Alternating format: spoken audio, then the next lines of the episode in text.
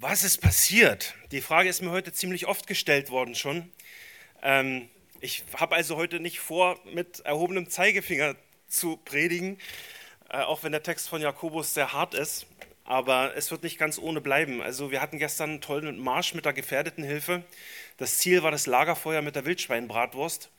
Und äh, beim Schnitzen des Stocks war ich etwas ungeschickt und musste lernen, dass mein Billigjagdmesser doch wesentlich schärfer ist, als ich dachte. Ähm, das heißt, für mich fiel leider die Bratwurst aus. Dafür wurde ich ein bisschen rumgenäht im Krankenhaus.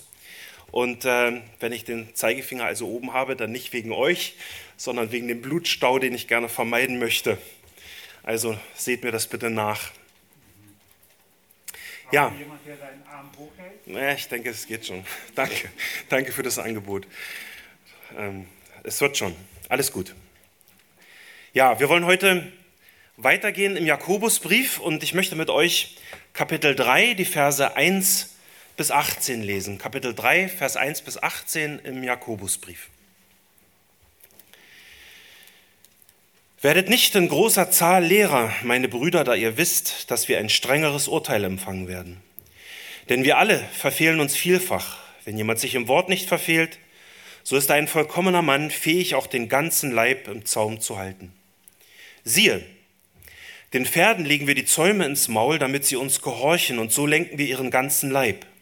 Siehe, auch die Schiffe, so groß sie sind und so rau die Winde auch sein mögen, die sie treiben, Sie werden von einem ganz kleinen Steuerruder gelenkt, wohin die Absicht des Steuermanns will. So ist auch die Zunge ein kleines Glied und rühmt sich doch großer Dinge. Siehe, eine, ein kleines Feuer, welch großen Wald zündet es an. Und die Zunge ist ein Feuer, eine Welt der Ungerechtigkeit. So nimmt die Zunge ihren Platz ein unter unseren Gliedern. Sie befleckt den ganzen Leib und steckt den Umkreis des Lebens in Brand und wird selbst von der Hölle in Brand gesteckt. Denn jede Art der wilden Tiere und Vögel, der Reptilien und Meerestiere wird bezwungen und ist bezwungen worden von der menschlichen Natur. Die Zunge aber kann kein Mensch bezwingen, das unbändige Übel voll tödlichen Gifts. Mit ihr loben wir Gott, den Vater, und mit ihr verfluchen wir die Menschen, die nach dem Bild Gottes gemacht sind. Aus ein und demselben Mund geht Loben und Fluchen hervor. Das soll nicht so sein, meine Brüder. Sprudelt auch eine Quelle aus derselben Öffnung Süßes und Bitteres hervor? Kann auch meine Brüder einen Feigenbaum Oliven tragen oder einen Weinstock Feigen? So kann auch eine Quelle nicht salziges und süßes Wasser geben. Wer ist weise und verständig unter euch? Der zeige durch einen guten Wandel seine Werke in Sanftmütigkeit, die aus der Wahrheit kommt. Wenn ihr aber bitteren Neid und Selbstzucht in euren Herzen habt, so rühmt euch nicht und lügt nicht gegen die Wahrheit. Das ist nicht die Weisheit, die von oben kommt, sondern eine irdische, seelische, dämonische. Denn wo Neid und Streitsucht ist, da ist Unordnung und jede böse Tat. Die Weisheit von oben aber ist erstens rein, sodann friedfertig, gütig. Sie lässt sich sagen, ist voll Barmherzigkeit und guter Früchte, unparteiisch und frei von Heuchelei. Die Frucht der Gerechtigkeit aber wird in Frieden denen gesät, die Frieden stiften. Ich bete, Herr, heilige uns in Wahrheit, dein Wort ist Wahrheit. Amen. Amen. Wenn ihr diesen großen Text, den wir gerade gelesen habt, in euch nachklingen lasst, äh, an welchem Vers bist du hängen geblieben? Vielleicht beim Thema Zucht der Zunge und dass die Zunge selbst von der Hölle in Brand gesetzt wird? Oder war es vielleicht die Frage von Jakobus, wer ist weise und verständig unter euch? Eine Frage, die er mitten in unser Gemeindeleben hineinstellt. Oder hast du dich vielleicht gefragt, ob du, wie es ja in Vers 18 heißt, ein Friedensstifter bist? Ja? Die Frucht der Gerechtigkeit wird nach Vers 18 denen äh, gesät, die Frieden stiften. Ich glaube, den, den größten Fehler kann man in diesem ganzen Text machen, wenn man diese vielen Themen voneinander isoliert und einzeln behandelt. Natürlich hätte man davon auch gewinnen, gar keine Frage, es ist ja Gottes Wort. Aber es wäre eben nicht die erste Absicht von Jakobus. Und er will hier ja in diesem ganzen Abschnitt bis Vers 18 die besondere Verantwortung des Lehrers in der Gemeinde herausstellen und bearbeiten. Die ersten zwei Verse dieses großen Textes haben wir uns beim letzten Mal schon angesehen. Ja? Wenn Jakobus hier in Vers 1 vom Lehrer redet, dann hat er diesen typisch jüdischen Rabbi vor Augen. Ja, aber eben nicht nur den, das haben wir uns angesehen. Wir, wir haben uns auch über die große Verantwortung von all denen unterhalten und darüber geredet, denen Gott die Aufgabe des Lehrens in der Gemeinde übergeben hat. Von der Gemeinde, also von der Kinderstunde in der Gemeinde bis zum Kanzeldienst und der Seelsorge. Jakobus lehrt alle Lehrer, erwartet ein strengeres Urteil, denn Jesus sagt, wem viel gegeben ist, von dem wird man, bei dem wird man viel suchen. Und wem viel anvertraut ist, von dem wird man desto mehr fordern. Deswegen warnt uns Jakobus eindrücklich, nicht in großer Zahl Lehrer zu werden. Und mit dieser Aufforderung will er uns einfach dazu ermutigen, unsere geheimen Motive in unserem Dienst immer wieder vor Gott auf den Prüfstand zu stellen. Und ja, wir haben auch darüber geredet, Jakobus predigt das nicht nur anderen, sondern er bezieht sich auch selbst damit ein, denn er gibt in Vers 2 ganz offen und menschlich zu, dass auch er selbst oft strauchelt. Er schreibt, wir alle verfehlen uns vielfach. Wisst ihr, äh, dieser ganze Text, dieser ganze Text erinnert mich so sehr an Paulus und sein eigenes Ringen mit seiner Schwachheit und seinem Versagen, von dem er in Römer 7 schreibt. Ja? Ganz offen wie Jakobus bekennt auch Paulus dort, denn ich weiß, dass in mir, das heißt in meinem Fleisch, nichts Gutes wohnt. Das Wollen ist zwar bei mir vorhanden, aber das Vollbringen des Guten gelingt mir nicht. Denn ich tue nicht das Gute, das ich will, sondern das Böse, das ich nicht will, das verübe ich. Und dann schreit Paulus regelrecht in Vers 24, ich elender Mensch, wer wird mich erlösen von diesem Todesleib? Wer? Jesus. Auf einmal löst sich bei Paulus im Römerbrief die Spannung auf und er schreibt, so gibt es jetzt keine Verdammnis mehr für die, die in Christus Jesus sind. Es ist meine persönliche Sicht, dass Jakobus bei all dem, was er hier in dem Text schreibt, eigentlich in erster Linie von seinen eigenen inneren Kämpfen beredet. Ja, dass er von seinen eigenen inneren Widersprüchen und Unvollkommenheiten berichtet. Wir können hier im Text so viel in Jakobus Seele hineinsehen. Der Kirchenvater Hieronymus berichtet davon, dass Jakobus so viel auf den Knien für das Volk Gottes gebetet hat, dass dieselben so hart geworden seien wie Kamelhaut. Warum wohl? Warum hatte er so eine Gebetslast? Weil er natürlich einerseits die Gemeinde liebte. Denn immer wieder schreibt er hier im Brief ja auch immer wieder meine geliebten Brüder. Aber andererseits wusste er auch ganz genau, wir alle verfehlen uns vielfach. Mit anderen Worten, ja, auch ich, Jakobus, sündige immer wieder und brauche Gottes Barmherzigkeit. Und in welchem Bereich sündigen wir alle wohl am meisten? Vermutlich mit unseren Worten. Vers 2, denn wenn jemand sich im Wort nicht verfehlt, so ist er ein vollkommener Mann, fähig auch den ganzen Leib im Zaum zu halten. Als frommer Jude kannte Jakobus hundertprozentig die Worte aus Psalm 139, wo David sagt, Herr, du erforschst mich und kennst mich. Denn ehe ein Wort auf meiner Zunge liegt, kennst du, o oh Herr, es schon genau. Und er kannte garantiert auch Jesu Worte aus Matthäus 12, 36. Jesus, ich, Jesus, sage euch aber, dass die Menschen am Tag des Gerichts Rechenschaft geben müssen von jedem unnützen Wort, das sie geredet haben. Genau wegen solcher Bibelworte wäre nach Jakobus eben der Mann ein vollkommener Mann, der fähig wäre zu reden, also seine Sprache im Alltag zu benutzen, ohne früher oder später bei seinem, Reden, bei seinem Reden zu sündigen. Wer das kann, der kann auch seinen ganzen Leib mit all seinen Trieben und mit seinen Egoismen zügeln. Aber aus diesen biblischen Aussagen ergibt sich nun zwangsläufig eine Frage und die möchte ich euch heute stellen und ihr könnt mir glauben, die Frage stelle ich natürlich auch wieder mir selber. Wie heilig ist deine Sprache? Diese Frage hat sich Jakobus für mich offensichtlich selber gestellt. Und diese Frage stellt er auch uns mit diesem Text aus Gottes Wort. Also, das Thema ist heute, wie heilig ist deine Sprache? Und dazu habe ich euch zwei Punkte mitgebracht. Erstens, kleine Ursache, große Wirkung. Anhand von drei Beispielen zeigt uns Jakobus in den Versen drei bis fünf, dass es eine entscheidende Stelle gibt, von der aus man den ganzen Leib zügeln kann.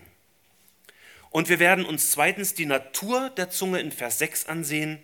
Und alle Verse, die heute in der Predigt vorkommen, findet ihr wieder im äh, Wochenblatt. Danke für die Leute, die das immer wieder machen. Also erstens, kleine Ursache, große Wirkung.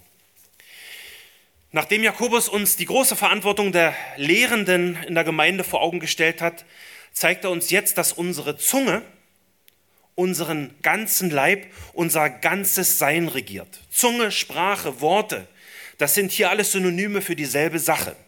Denn wovon das Herz voll ist, davon redet der Mund. Oder wie Luther übersetzt, äh, wes das Herz voll ist, dessen geht der Mund über. Jakobus greift jetzt hier auf eine Wahrheit zurück, die er uns schon in Jakobus 1,26 vorgestellt hatte. Zur Erinnerung, Jakobus 1, Vers 26.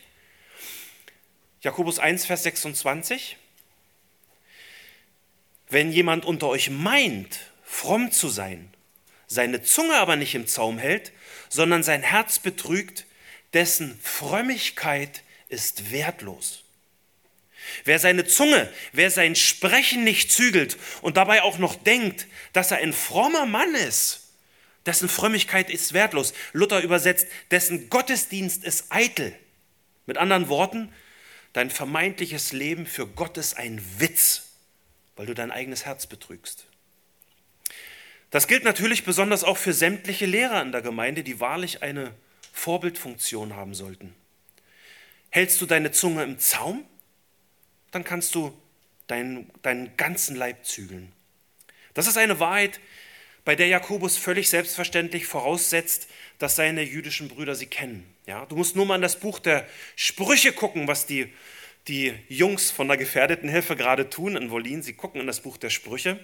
Wie oft dort die Zunge und allgemein der Gebrauch von Worten thematisiert wird. Ja, zum Beispiel sagt Sprüche, dass eine falsche Zunge zu den sieben Dingen gehört, die der Seele Gottes ein Gräuel sind.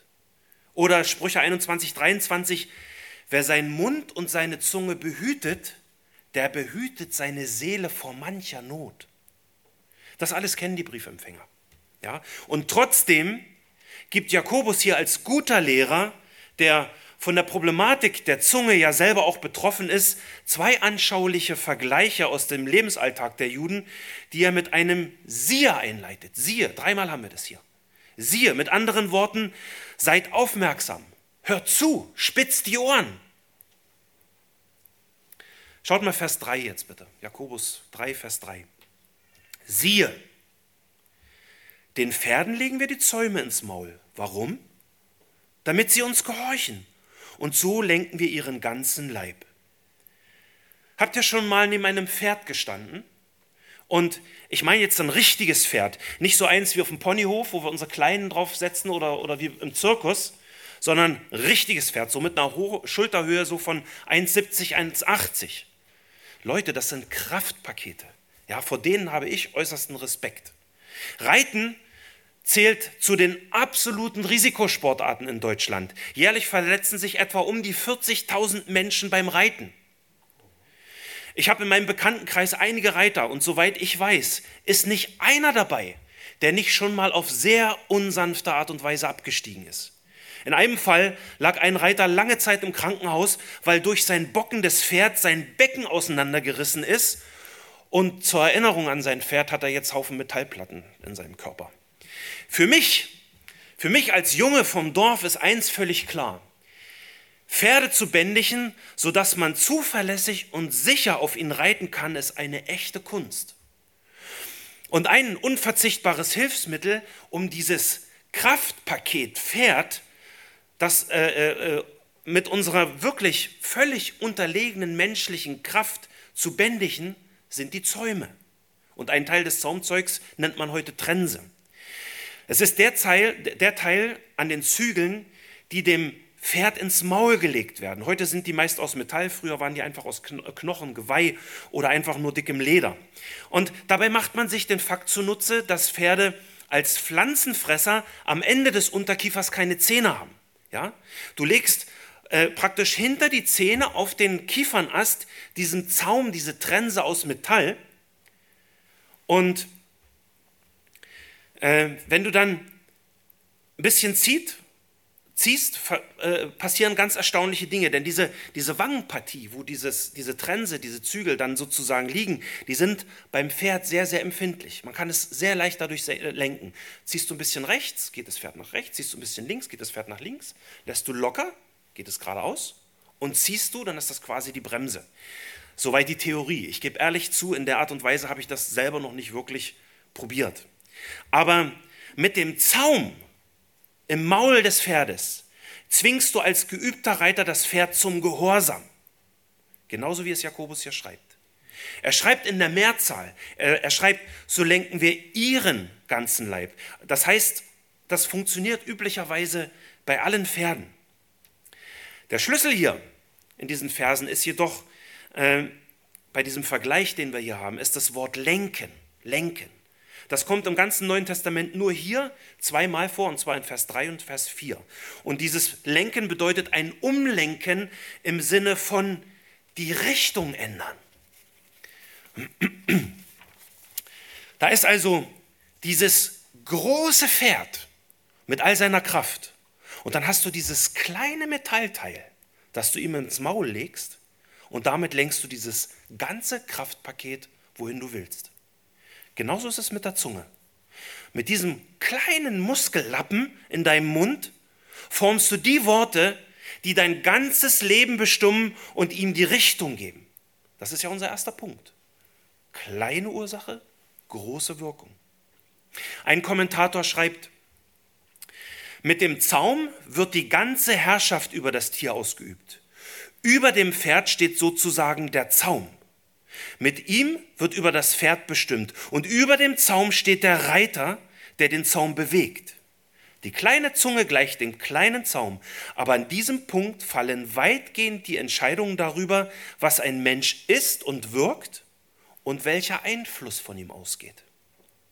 Wisst ihr, ich denke, wir haben manchmal das Problem, dass wir sehr auf unsere Taten achten. Und das ist wirklich gut so, denn nach Jakobus sollen wir ja Hörer und Täter des Wortes sein. Aber achten wir genauso auf unser Reden im Alltag? Sind wir da nicht eher nachlässig, obwohl unsere Worte auch Taten sind? Denkt nochmal zurück an Jakobus 2, Vers 12. Da hat er geschrieben, redet und handelt als solche, die durch das Gesetz der Freiheit gerichtet werden sollen. Reden und Handeln sind ganz eng beieinander. Auch unsere Worte sind Taten und die Frage ist, wer sitzt bei uns im Sattel, wenn mit uns die Pferde durchgehen? Der Geist von oben, ja, mit seiner himmlischen Weisheit oder der Geist von unten mit seiner irdischen, seelischen, dämonischen Weisheit? Ohne Christus sind wir wie ungezäumte Pferde. Das wird mir ganz klar, wenn ich im Psalm 32 schaue. Und da muss man bedenken, obwohl König David Gott lieb hatte, sind mit ihm mehr als einmal die Pferde durchgegangen. Er hielt als Reiter geistlich gesehen die Zügel in unterschiedlichsten Situationen seines Lebens nicht straff in der Hand und deswegen fiel er nicht nur einmal in schwere Sünde. In Psalm 32 legt er Zeugnis davon ab, wie schwer ihn seine Sünde drückte, so sehr, dass er sogar körperlich verfiel. Aber als er seine, sein, seinem Herrn seine Sünden bekannte, als er reinen Tisch mit Gott machte, änderte sich für ihn alles. Gott vergab ihm seine Sündenschuld und dann konnte er wieder jubeln. Gott, mein Herr, du bist mein Schutz. Du behütest mich vor Bedrängnis. Du umgibst mich mit Rettungsjubel. Und das wünsche ich besonders John nach dem Zeugnis. Echt. Hast mein Herz berührt. Und dann, und dann spricht Gott selbst im Psalm, in dem Psalm zu David. Und das spricht Gott nicht nur zu David, sondern das spricht auch zu dir, zu mir und zu euch. Vers, äh, Psalm 32, Verse 8 und 9. Gott spricht, ich will dich unterweisen und dir den Weg zeigen, auf dem du wandeln sollst. Ich will dir raten, mein Auge auf dich richten. Seid nicht wie das Ross und das Maultier, die keinen Verstand haben. Mit Zaum und Gebiss, ihrem Geschirr, muss man sie bändigen, weil sie sonst nicht zu dir, zu dir nahen. Es ist ganz offensichtlich.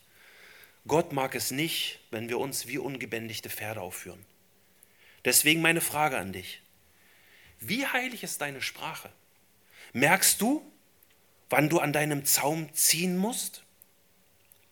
In Vers 4 bringt uns Jakobus noch einen weiteren anschaulichen Vergleich für das Prinzip kleine Ursache, große Wirkung. Ja, und hier vergleicht er jetzt die Zunge, also unser Sprechen, mit dem Steuerruder eines Schiffes. Vers 4. Jakobus 3, Vers 4. Siehe, auch die Schiffe sind so groß sie sind und so rau die Winde auch sein mögen, die sie treiben. Sie werden von einem ganz kleinen Steuerruder gelenkt, wohin die Absicht des Steuermanns will. Beide Verse haben die gleiche Aussage. Schiffe sind so groß und im Verhältnis ist das Steuerruder so klein. Und doch kann das Kleine das so Große regieren, es lenken. Das Kleine kann die Richtung des Großen ändern. Das Volk Israel war wirklich keine, keine große Seefahrernation, aber dieser Vergleich kannten sie auch aus ihrem Alltag. Ja, egal ob im Küstenbereich am Mittelmeer oder am See Genezareth. Einige der Jünger Jesu, wissen wir ja, waren Fischer.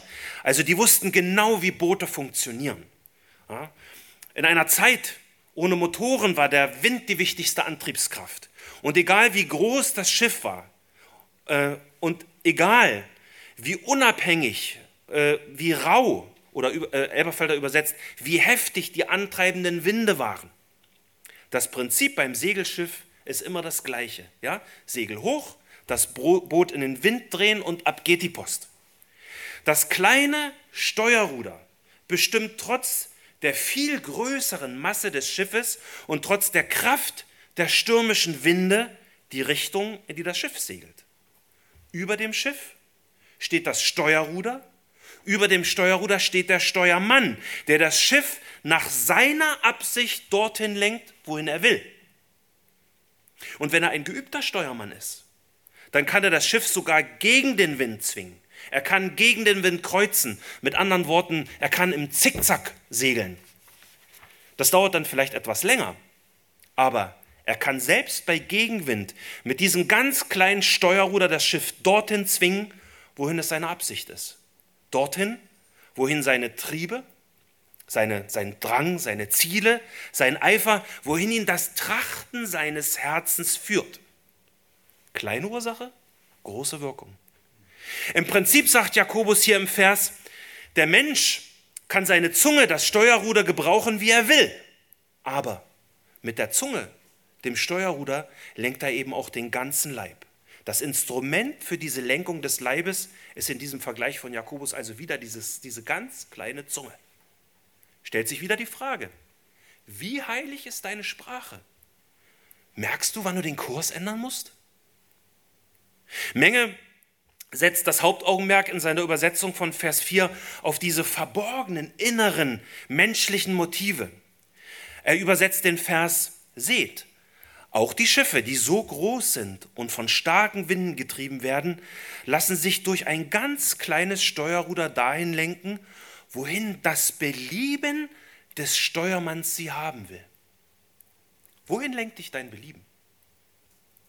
Bist du ein guter Steuermann, der das richtige Ziel vor Augen hat und deswegen mit voller Absicht auch in seiner Sprache einen Kurs wählt, der Gott ehrt? Selbst bei Gegenwind? Vers 5, Jakobus 3, Vers 5. So, also in gleicher Art und Weise wie der kleine Zaum bei den Pferden und das ganz kleine Steuerruder bei den Schiffen, so ist auch die Zunge ein kleines Glied und rühmt sich doch großer Dinge. Die Zunge steuert unser Leben, entweder in Richtung geistlicher Reife oder sie bringt uns unter göttliche Züchtigung. Wir sind hier im Kontext immer noch bei der besonderen Verantwortung der Lehrenden, zu denen Jakobus sagt, werdet nicht in großer Zahl Lehrer. Sobald uns beim Lehren oder Predigen der Gedanke an Macht, Geld, Einfluss, persönliches Anlass oder äh, persönliches Ansehen oder was es immer auch an bösen Motiven gibt, wenn uns das beschleicht, dann wird es gefährlich.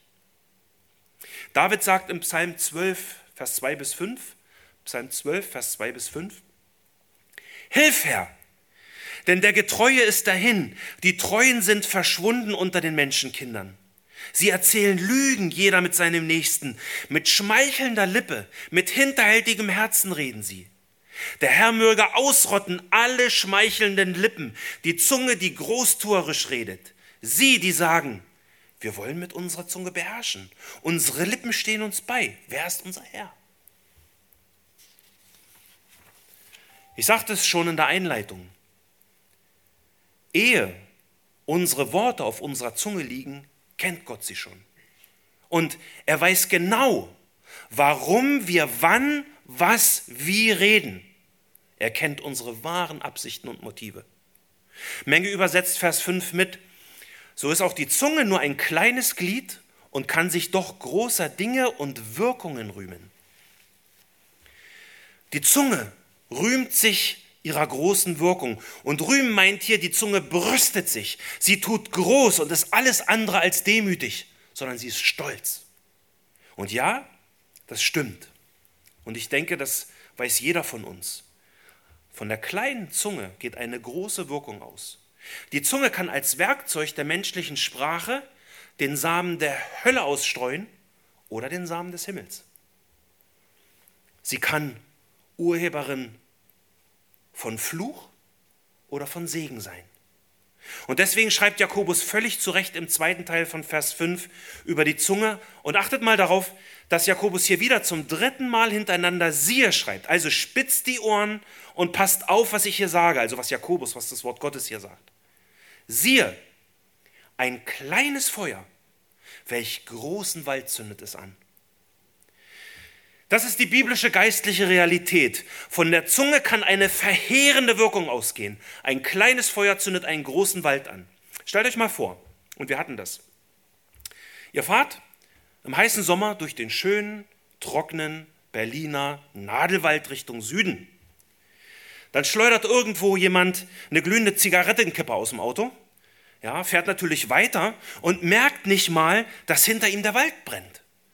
Und dann hörst du abends in den Nachrichten, Feuerwehr kämpft gegen Waldbrand am Autobahndreieck Potsdam. Und den Rauch, den konnte man sogar hier in Berlin im Zentrum riechen. Ja, und dann denkst du, Zigarettenkippe aus dem Auto, wer macht denn sowas? Und dann siehst du bei deiner nächsten Autofahrt Richtung Süden den verbrannten Wald und bist erschüttert. Diese kleine glühende Kippe kann so eine katastrophale Auswirkung haben. Aber wisst ihr, genau so ist es mit unseren Worten. Ein unbedachtes, ein spontanes oder vielleicht sogar ein lustig gemeintes, ironisches Wort. Was kann das für einen Schaden beim Hörer anrichten? Oder ein unbedachtes Wort über jemanden, eine, eine gedankenlose Wertung, die du über jemanden abgibst, die dann vielleicht sogar noch weiter erzählt wird und dann noch ein bisschen aufgebauscht wird. Ja? Das kann wie ein um sich greifendes Buschfeuer ganze Landstriche verwüsten. Kleine Ursache, große Wirkung. Jakobus hat recht, siehe ein kleines Feuer, welch großen Wald zündet es an. Und das bringt mich zu Punkt 2.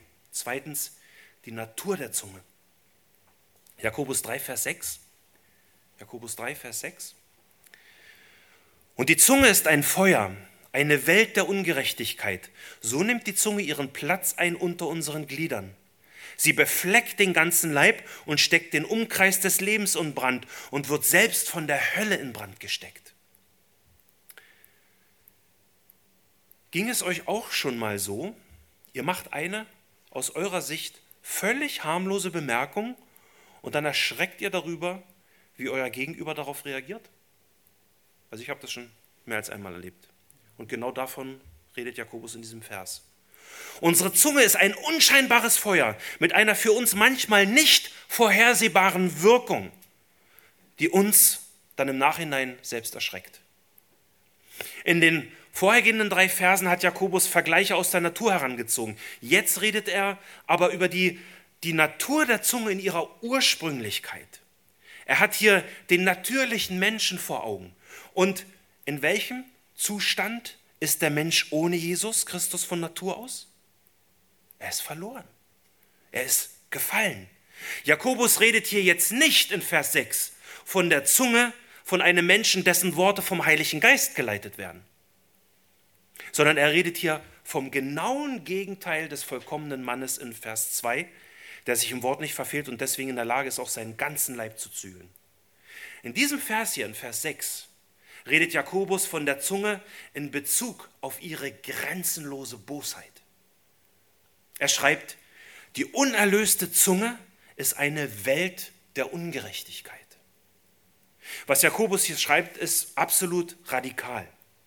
Für Welt steht hier das griechische Wort Kosmos und das meint die Welt als ein geordnetes System. Dieses, dieses Kosmos, diesen Kosmos verbindet Jakobus jetzt mit dem Wort Ungerechtigkeit. Man könnte auch übersetzen Schlechtigkeit, Welt der Schlechtigkeit. Wenn Jakobus hier Welt der Ungerechtigkeit bzw. Welt der Schlechtigkeit schreibt, dann meint er genau dasselbe wie der Apostel Johannes. Der schreibt ja von, dass die ganze Welt sich im Bösen befindet. 1. Johannes 5, 19. Äh, Paulus hat denselben Gedanken in Epheser 2, wenn er sagt, ihr wart tot durch Übertretungen und Sünden. Und jetzt, in Vers 2 schreibt er dann, in denen ihr einst gelebt habt, nach dem Lauf dieser Welt nach dem Lauf dieses Kosmos, gemäß dem Fürsten, der in der Luft herrscht, dem Geist, der jetzt in den Söhnen des Ungehorsams wirkt. Mit anderen Worten, die natürliche Zunge ist ein Teil dieses Kosmos der Ungerechtigkeit und Schlechtigkeit. Beim sündigen, verlorenen Menschen ist der Reichtum der Bosheit seiner Zunge so groß wie eine ganze Welt, ein eigenes Universum.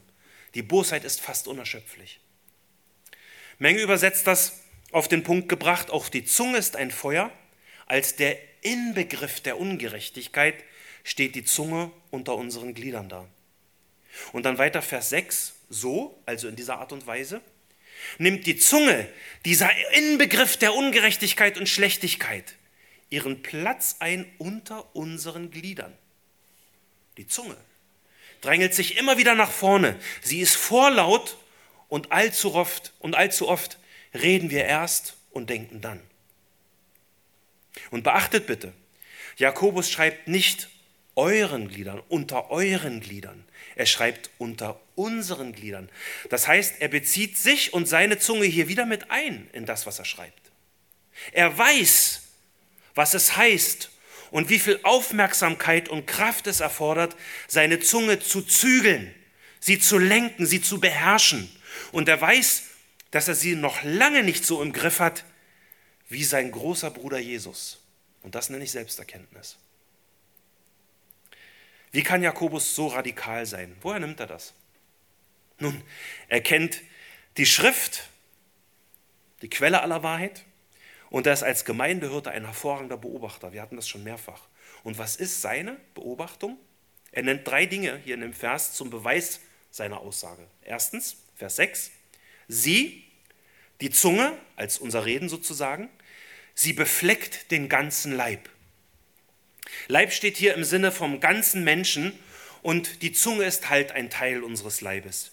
Das heißt, dieses kleine Ding beschmutzt dich.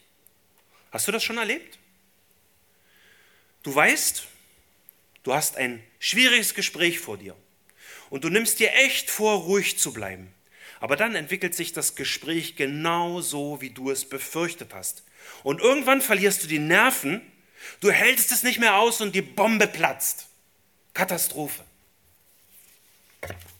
Oder du machst eine witzige Bemerkung und merkst dann, oh Mann, das ist voll nach hinten losgegangen. Ja, und du fühlst dich hinterher dreckig, beschämt und schmutzig. Kennst du das auch? Ich schon. Dann ist das ein, aber wenn wir, wenn wir das merken, dann ist es ein guter Moment, um sich zu fragen, wie heilig ist meine Sprache? Kleine Ursache, große Wirkung. Jedes sündige Wort macht den ganzen Mensch zum Sünder. Denn wer das, denn, denn, äh, denn wer das ganze Gesetz hält, sich aber in einem verfehlt, der ist in allem schuldig geworden. Wir hatten das schon bei Jakobus 2, Vers 10. Und ja, jeder Mensch muss am Tag des Gerichts Rechenschaft geben von jedem unnützen Wort, das er geredet hat. Ein Kommentator schreibt über das Wesen einer unbeherrschten Zunge, sie befleckt, sie verursacht moralische Flecken. Bei falschem Gebrauch vergiftet die Zunge die ganze Persönlichkeit eines Menschen. Und der alte Theologe Adolf Schlatter, schon längst gestorben, aber ein sehr, sehr guter Mann, bestätigt das. Er schreibt zu Vers 6, suchen wir bei irgendeinem zerrütteten oder verdorbenen Lebenslauf den Anfang und den Grund des Elends, immer sind Worte dabei im Spiel, die den Anstoß gaben.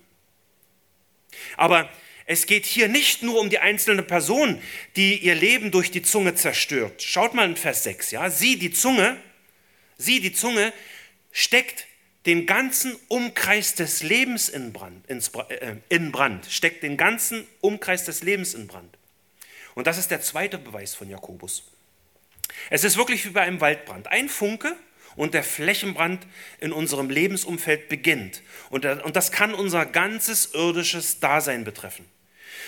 Und dabei muss, man, muss es nicht nur um unsere eigenen Worte gehen, denn auch die Worte der anderen betreffen ja uns. Es gibt Theologen, die übersetzen diese Formulierung, sie steckt den Umkreis des Lebens in Brand anders. Sie übersetzen das lieber mit, sie steckt, die Zunge steckt das Rad der Geschichte in Brand. Und das ist eine, wie ich finde, sehr, sehr gute Übersetzung. Denn die Macht und Wirkung der Zunge geht weit über unsere Persönlichkeit und unseren kleinen Lebenshorizont hinaus. Denn diese kleine Zunge beeinflusst wirklich das große Rad der Geschichte. Ein Kommentator bringt das sehr gut auf den Punkt und das zitiere ich. Wenn es irgendwo brennt in der Welt und nachher im Kleinen oder Großen ein Trümmerhaufen vorhanden ist, dann war von den Anfängen an bestimmt die menschliche Zunge beteiligt. Die Welt der Ungerechtigkeit geht von der Zunge aus, ergießt sich hinein in die Umwelt des Menschen und verwirrt und zerstört sie. Die Möglichkeiten solch bösen Einflusses durch das gesprochene, geschrieben, geschriebene und in den Medien gesendete menschliche Wort sind Legionen. Lügen, Irreleitung, heute würde man sagen Fake News ja, Hass, Verdächtigungen, Manipulation, Hetze, Agitation. Und die Folgen davon? Vorurteil, Neid, Hass, Fanatisierung, Ideologisierung, Begehrlichkeit, Zuchtlosigkeit. Bei dem Großangriff des Feindes und seiner dämonischen Anhangs in der endgeschichtlichen Phase dieser Welt wird gerade die Zunge, die das böse Feuer entfacht, eine besondere Rolle spielen. Zitat Ende. Klingt das nicht sehr aktuell in diesen seltsamen Corona-Zeiten? Ich finde schon. Der Kommentator spielt hier auf Offenbarung 13 an, wo es um das standhafte Ausharren und den Glauben der Heiligen in der Endzeit geht.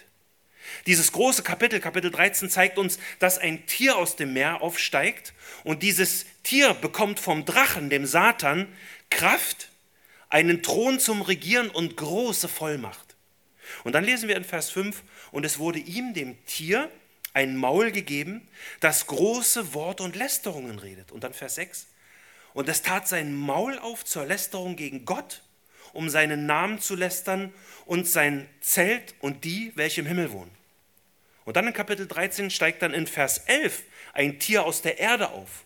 Und interessant, dieses Tier sieht zwar aus wie ein Lamm, aber es redet wie ein Drache.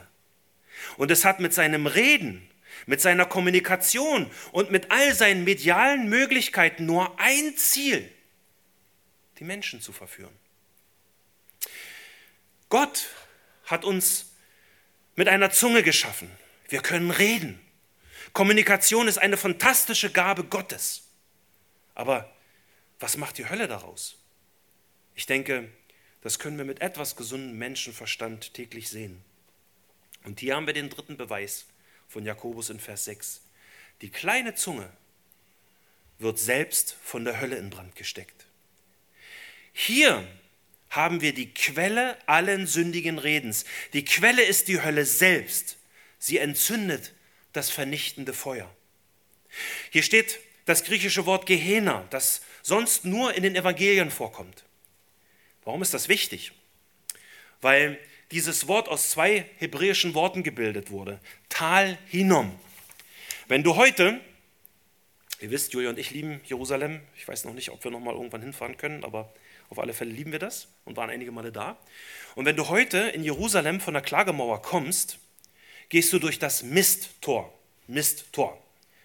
Misttor deswegen, weil man früher durch dieses Tor den Mist und den Abfall aus, dem, aus der Stadt brachte. Man, man geht dann Richtung Süden und kommt dann in das Hinnomtal.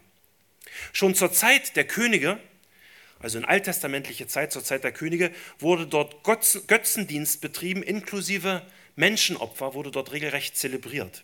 Und als das sündige Volk dann irgendwann umkehrte zum lebendigen Gott, wollte man so ein, Greil, so ein Gräuel wie Menschenopfer für alle Zukunft verhindern. Also machte man aus diesem Tal eine Müllhalde. Und diese Müllhalde war dafür bekannt, dass dort immer Feuer brennt. Eine ewig brennende Müllhalde. Warum ist das so wichtig? Das Hinnomtal oder auch Höllental ist im Judentum der Ausdruck für, Gerecht, äh, für, für Gericht und Feuerhölle. Jakobus sagt hier also, dass die Zunge direkt von dem ewig brennenden Feuer aus dem Höllental entzündet wird. Die ungezügelte Zunge lässt sich quasi immer wieder vom satanischen Bösen gebrauchen. Die, die ungelenkte Zunge steht in Verbindung mit dieser unsichtbaren Welt der Ungerechtigkeit. Und deswegen kann die unbeherrschte Zunge auch Werkzeug Satans sein. Du holst dir quasi deine Worte direkt von der, brüllenden, äh, von der brennenden Müllhalde. Und der Satan nutzt sie dann für seinen Zweck. Aber, aber, aber, hier will ich ein Missverständnis vorbeugen. Ja, Jakobus lehrt hier nicht, dass der Teufel schuld ist, wenn mit dir die Pferde durchgehen und deine Sprache alles andere als heilig ist. Es gibt hier kein Spannungsfeld zu Jakobus 1, Vers 4, denn jeder Einzelne wird versucht, wenn er von seiner eigenen Begierde gereizt und gelockt wird. Es ist hier im Kontext eine wichtige Beobachtung, wieder mal, dass Jakobus den Teufel nicht erwähnt. Und gerade dieser Fakt steigert unsere persönliche Verantwortung für unsere eigenen, mit der Zunge selbst begangenen Sünden nochmal erheblich. Wir alleine stehen in der Verantwortung für jedes unnütze Wort, das wir reden. Und selbst wenn vom Höllental die, Flunken, die Funken geflogen kommen oder der Versucher selbst mit seinen feurigen Pfeilen auf uns zielt, dann ist es trotzdem deine und meine Verantwortung, sie nicht durch unsere Begierden aufzunehmen. Der Versucher, der Versucher hat sehr viel Fantasie dabei, all das, was wirklich in unserem Herzen ist, hervorzubringen. Und er hat so oft so viel Erfolg damit, weil wir so lausige Reiter und so lausige Steuermänner sind. Trotzdem bleibt eben das Wort Jesu, wovon das Herz voll ist, davon redet der Mund gültig. Unsere Zunge kann das Leben zur Hölle machen. Für uns selbst und auch für andere. Wie heilig ist deine Sprache? Eine einfache Frage, die sich aus dem heutigen Text ergibt. Aber was ich mich gefragt habe, wo bleibt heute die Ermutigung bei diesen absolut vernichtenden Versen? Ermutigung sehe ich in diesem Text nur, wenn ich auf diesen einzig vollkommenen Mann aus Vers 2 schaue. Wir stehen im krassen Gegensatz zu ihm. Diese heutigen Verse sind so hart und so radikal. Deswegen ertrage ich persönlich mit all meinem Versagen sie nur deswegen, ohne in Depressionen zu verfallen, weil ich auf Jesus schauen kann. Wenn ich auf Jesus schaue, dann vergeht die Depression. In ihm allein ist die Barmherzigkeit, die über das kommende Gericht triumphiert. Ich will zum Abschluss noch Verse lesen aus 1. Petrusbrief, 1. Petrus 2, Vers 22, Vers 24, die von diesem vollkommenen Mann, der seinen Leib zügeln konnte, redet. 1. Petrus 2, Vers 22 bis 24. Petrus schreibt, er, Jesus, hat keine Sünde getan. Es ist auch kein Betrug in seinem Mund gefunden worden. Als er geschmäht wurde, schmähte er nicht wieder. Als er litt, drohte er nicht, sondern übergab es dem, der gerecht richtet. Er hat unsere Sünden selbst an seinem Leib getragen auf dem Holz. Warum? Damit wir, den Sünden gestorben, der Gerechtigkeit leben mögen. Durch seine Wunden seid ihr heil geworden. Nur in Jesus ist Hoffnung und Erlösung in dieser Welt der Ungerechtigkeit. Wie heilig ist deine Sprache? Gott segne dich beim Nachdenken über diesen Text. Amen. Lasst uns zum Abschluss bitte aufstehen zum Gebet.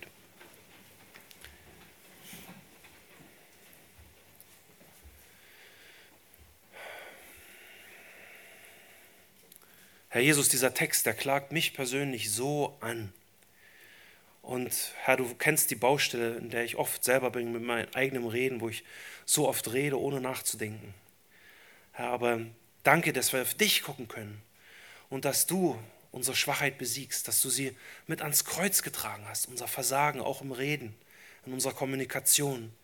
Herr, und ich danke dir, dass wir in dir Barmherzigkeit und Frieden haben. Und ich preise dich dafür, dass du uns so ein fantastisches Vorbild hinterlassen hast. Bitte hilf uns, einfach dich immer besser kennenzulernen durch dein Wort. Und ja, dass dein Wort ja, wie Peter das sagte jetzt in Wolin, dass dein Wort ähm, einfach bei uns auch Fleisch wird und es einfach sichtbar wird. Herr, ich bitte dich um deinen Segen durch dein Wort von Jakobus. Amen.